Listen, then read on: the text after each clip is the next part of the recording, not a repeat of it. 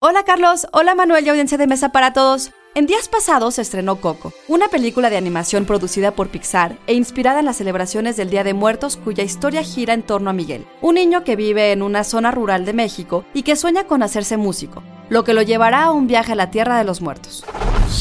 Institute.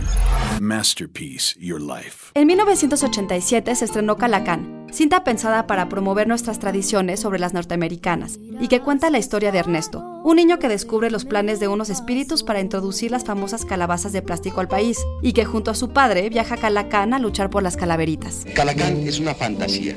Calacán es un pueblo donde todo es Calacán. En años más recientes, el estudio de animación Animex Studios realizó La leyenda de la Nahuala, dirigida por Ricardo Arnaiz, que cuenta la historia de Leo Juan, un tímido niño que deberá enfrentar sus miedos cuando su hermano mayor es capturado por unos espíritus, y Leo Juan se ve obligado a ir en su búsqueda. El Día de Es una fiesta. Cada 2 de noviembre vienen a visitarnos y los recibimos con lo que más les gusta.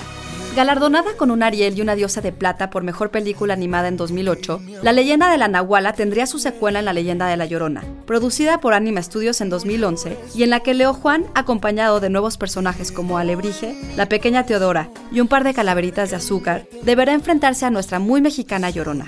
¿Cómo ven? ¿Verdad que no todo es Disney y Pixar? Texto por Daniel Cruz. Yo soy Ana Goyenechea y nos escuchamos en la próxima cápsula SAE.